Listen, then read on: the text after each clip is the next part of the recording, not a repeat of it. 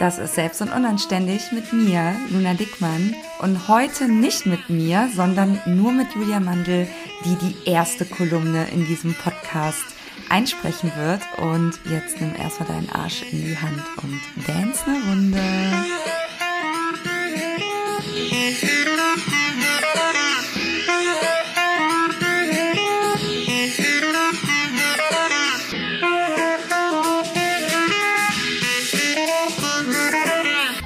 Und bevor Julia jetzt anfängt zu sprechen, möchte ich sie euch ganz kurz vorstellen und vor allem dieses neue Format vorstellen.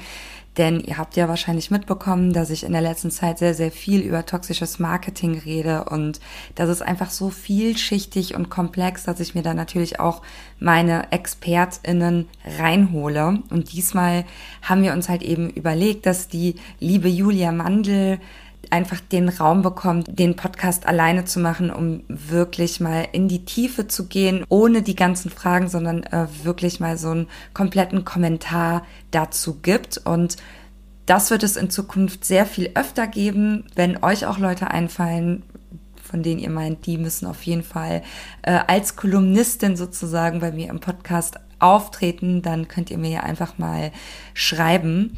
Die Julia Mandel ist virtuelle Assistentin und äh, Written Content Beraterin und ihr Schwerpunkt liegt auf dem Entwickeln und Erzählen vom ehrlichen und authentischen Marketing und Geschichten zwecks Copywriting und ist studierte Soziologin und Sozialpsychologin. Sie kommt also aus dem Fach und sie arbeitet in dem Bereich und sie verknüpft eben momentan genau dieses Wissen, also Mechanismen von Kommunikation, Außendarstellung und eben dem oftmals dazugehörenden Selbstoptimierungszwang und diesem Leistungsdruck, von dem wir ja so oft hier auch reden.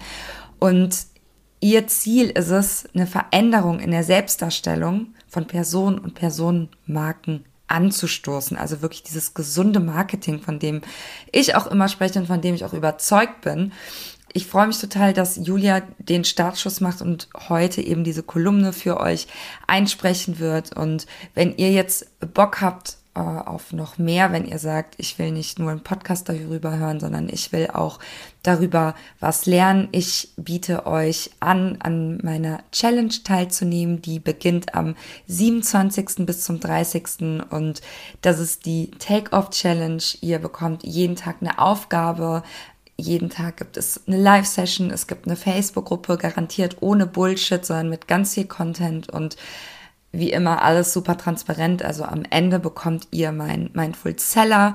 Das heißt, ihr bekommt auch einen Bonus dazu. Darüber kann ich jetzt natürlich noch nicht alles erzählen, aber ihr wisst ja, wie das ist. Äh, lernt meine Arbeit kennen, kommt in die Challenge. Ähm, viele kommen da auch einfach rein, weil sie mal wieder diesen Startschutz wollen, weil sie loslegen wollen, weil sie in die Sichtbarkeit kommen wollen. Was auch immer euer Ziel ist, wenn ihr jetzt reinhauen und loslegen wollt, dann ähm, einfach mal in die Shownotes gucken, da kriegt ihr, äh, kommt ihr auf den Link und könnt euch ganz einfach anmelden. Am 27. geht's los und jetzt kommt Julia. Wie viel darf Glück kosten? Eine Kritik zur turbokapitalistischen Coaching-Bubble. Na, bist du immer noch nicht glücklich? Trotz Yoga-Retreat, Resilienzvorträgen und Achtsamkeitsmalbüchern? Der Hollywood-Film Das Streben nach Glück war 2006 ein internationaler Kassenerfolg. Er erzählt die Geschichte eines Mannes, der sich aus der unteren Mittelschicht zum erfolgreichen Geschäftsmann hocharbeitete. Der weltweite Erfolg dieses Films zeigt deutlich, welchen Raum das Ideal des Glücks und das Streben nach Glück in unserer Gesellschaft einnimmt. Das Glück und unsere Vorstellung davon hat unsere kulturellen Vorstellungswelten tiefgreifend beeinflusst und zieht in sämtliche Bereiche des gesellschaftlichen Lebens seine Kreise. Aber was verstehen wir heute eigentlich unter Glück oder einem positiven Leben? Sicherlich etwas anderes als noch vor vergangenen Jahrzehnten. Wir glauben nicht mehr, dass Glück etwas mit Schicksal, Lebensumständen oder der Abwesenheit von Leid zu tun hat, dass es ein tugendhaftes Leben krönt. Nein, Glück gilt in unserer Zeit vielmehr als eine Art Geisteshaltung, die sich willentlich herbeiführen lässt, als Resultat der Mobilisierung unserer inneren Stärken und unseres wahren Selbst. Das einzige Ziel, das es sich überhaupt anzustreben lohnt. Ein Maßstab, an dem wir den Wert unserer Biografien, die Größe unserer Erfolge und Niederlagen und somit den Stand unserer gesellschaftlichen Position bemessen. Das Glück stellt heute das zentrale Merkmal unseres Idealbilds vom guten Bürger dar. Glück ist etwas, was wir demnach zu Recht erlangen, etwas, was wir uns verdienen müssen. Reichtum oder Armut, Erfolg oder Scheitern ist demnach eine Folge der ganz eigenen individuellen Wahl. Doch was hat das alles eigentlich mit turbokapitalistischen und toxisch positiven Mechanismen in der Coaching-Bubble zu tun? Einfach alles. Um euch das noch näher erklären zu können, möchte ich jedoch zuerst die schon teilweise eingeführten Begrifflichkeiten nochmal genauer erklären. In diesem Kommentar beschäftige ich mich mit Kapitalismuskritik. Doch was ist der Kapitalismus eigentlich ganz genau? Laut dem Bund für politische Bildung bezeichnet der Kapitalismus zum einen eine spezifische Wirtschafts- und Gesellschaftsordnung, zum anderen aber auch eine Epoche der Wirtschaftsgeschichte. Der Ausdruck Kapitalismus taucht heute umgangssprachlich vielfach im Zusammenhang mit den westlichen Industrienationen Industrienationen auf, wenn von diesen als kapitalistischen Ländern gesprochen wird. Kennzeichnend für den Kapitalismus ist das Privateigentum der gesellschaftlich vorhandenen Produktionsmittel. Da kommen wir auch schon zu einem zweiten wichtigen Begriff, dem Liberalismus oder Neoliberalismus. Dieser strebt laut Definition eine freiheitliche marktwirtschaftliche Wirtschaftsordnung mit Anerkennung von Privateigentum, Vertragsfreiheit und Freihandel an. Wichtig zu verstehen ist hier, dass hier Schlagwörter wie freiheitliche Regulierung von Prozessen, Privateigentum etc. angestrebt wird. Und so kommen wir auch schon zur ultimativen Steigerung des Ganzen, dem Turbokapitalismus. Der Duden definiert ab 2006 den Turbokapitalismus als rücksichtsloser, unverhüllt ausschließlich auf Profitmaximierung ausgerichteter Kapitalismus. Somit haben wir also eine Gesellschaftsordnung, die die freie Marktwirtschaft sowie das Konzept von Angebot und Nachfrage in den kompletten Mittelpunkt der Gesellschaft, des gesellschaftlichen Lebens stellt.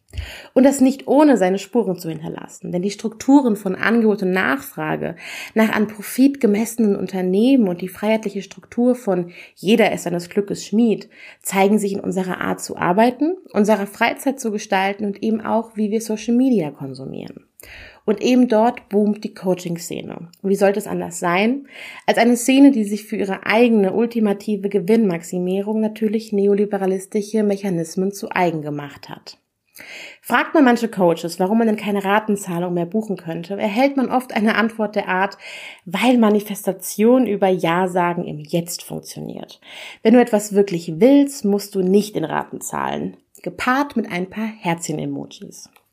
Die Angebote vieler Coaches sind teuer, sogar sehr teuer. Sie versprechen den Teilnehmern neben Energie und innerer Freiheit auch geschäftlichen Erfolg, der wie von selbst kommen soll. Doch wie viel darf die Erleuchtung und das Streben nach Glück eigentlich kosten? Und damit meine ich nicht nur finanzielle Beträge, sondern auch die Zahlung mit unserer psychischen Gesundheit. Es wird mit Selbstverwirklichung und Selbstverwirklichung und effektiveren Lebensstilen geworben. Im Coachingmarkt werden Lebensgeschichten der Selbstveränderung, der Erlösung und des persönlichen Triumphs verkauft als eine Art Gefühlspornografie deren Zweck es ist, den Blick zu beeinflussen, den wir Menschen auf unsere Umgebung haben. Diese exemplarischen Biografien, diese Gefühlspornografie der erfolgreichen turbokapitalistischen Coaches und ihre Seven Figures sollen den potenziellen Kunden beibringen, was oder wie sie werden müssen, um glücklich zu sein. Was in ihrer Darstellungsweise gleichbedeutend ist mit was oder wie sie werden müssen, um monetär erfolgreich zu sein, um so überhaupt den Anspruch an ein glückliches Leben erheben zu dürfen. Diese Art der Coaches wollen Geld und versprechen Glück. Ein Glück, das jedoch rein in der Selbstverantwortung der Teilnehmenden liegt. Sei mehr du selbst und das Geld kommt zu dir. Wenn die Energie fließt, fließt auch das Geld. Wenn der Geldsegen sich nicht einstellen will, dann ergo bist du noch nicht genug. Du bist noch nicht in der richtigen Energie für das Glück. Kurz, du und nur du allein bist noch nicht in der richtigen Energie, um ein erfolgreicher Mensch in dieser Gesellschaft, in diesem Leben zu sein. Die Fülle in deinem Leben misst sich demnach ausschließlich daran, wie viel du im Geldbeutel und was du beruflich vorzuweisen hast. Die Zielgruppe sind zudem oft Frauen, was eines der perfidensten Mechanismen aufzeigt. Es richtet sich an Frauen, die sich durch feministische Aufarbeitung der letzten Jahrzehnte endlich überhaupt jetzt erlauben können, voll an Gesellschaft und Business teilnehmen zu können und natürlich auch ihr Stück vom Kuchen des Glücks abhaben wollen. Jeder oder jede Einzelne kann unter den Prämissen der turbokapitalistischen Coaches sein Leben also neu erfinden und das Beste aus sich selbst machen, wenn er nur positiv bleibt. Glücklich gleich gesünder, gleich reicher, gleich persönlich erfolgreicher. Die toxische Coaching Bubble bedient sich dabei auch sehr gerne an Studien und, und Aussagen der positiven Psychologie. Einem noch sehr jungen und sich oftmals selbst widersprechenden fachlichen Zweig der Psychologie. Die positive Psychologie durch seine Neuerfindung ein eigenes Kind der kapitalistischen Gesellschaftsordnung verhilft somit einer milliardenschweren globalen Industrie, nämlich der Coaching-Szene, zu einer wissenschaftlichen Legitimation. Das Vorhandensein oder die Abstinenz von Glück und Erfolg liegt, wie schon oft gesagt, einzig und allein in der eigenen Verantwortung, so die geltenden Maximen. Dafür gibt es schließlich auch so wunderbare Hilfsmittel wie Meditation, Achtsamkeit oder Yoga. Diese Übungen wurden jedoch ebenfalls von westlichen Industriestaaten aus der buddhistischen Kultur herausgeschnitten und in den Turbokapitalismus eingebettet, um Menschen noch effektiver zu machen. Denn wer in sich ruht und meditiert, wird seltener krank, ist ausgeglichener und kann ergo mehr arbeiten. Eine absolute Win-Win-Situation für die freie Marktwirtschaft. Fragt man sich dann, ob Arbeiten, Arbeiten, Arbeiten wirklich der Sinn des Lebens ist, landet man wieder bei der eigenen Eigenverantwortung, ein glückliches Leben führen zu müssen. So kommt man dann zur gängigen Argumentationskette der Coaches, zur Notwendigkeit ihrer eigenen Angebote, als Experte für Erfolg und Co. den potenziellen Klienten den Weg weisen zu können. Doch wenn das Glück ja eigentlich in meiner eigenen Selbstverantwortung zu finden ist, wieso brauche ich dann eigentlich Coaches? Und würden ihre Konzepte und Versprechen wirklich nachhaltig funktionieren, ohne dass sich eine unsichtbare Glückskarriereleiter breit machen würde? Ja, würden sie mich also wirklich langfristig glücklich und erfolgreich machen können? Würde die gesamte Szene auf einen Schlag nichts mehr verdienen, weil wir sie nicht mehr bräuchten? Für diesen Logikbruch der Coaching-Szene lasse ich nun eine kurze theatralische Pause. Drei, vier, fünf.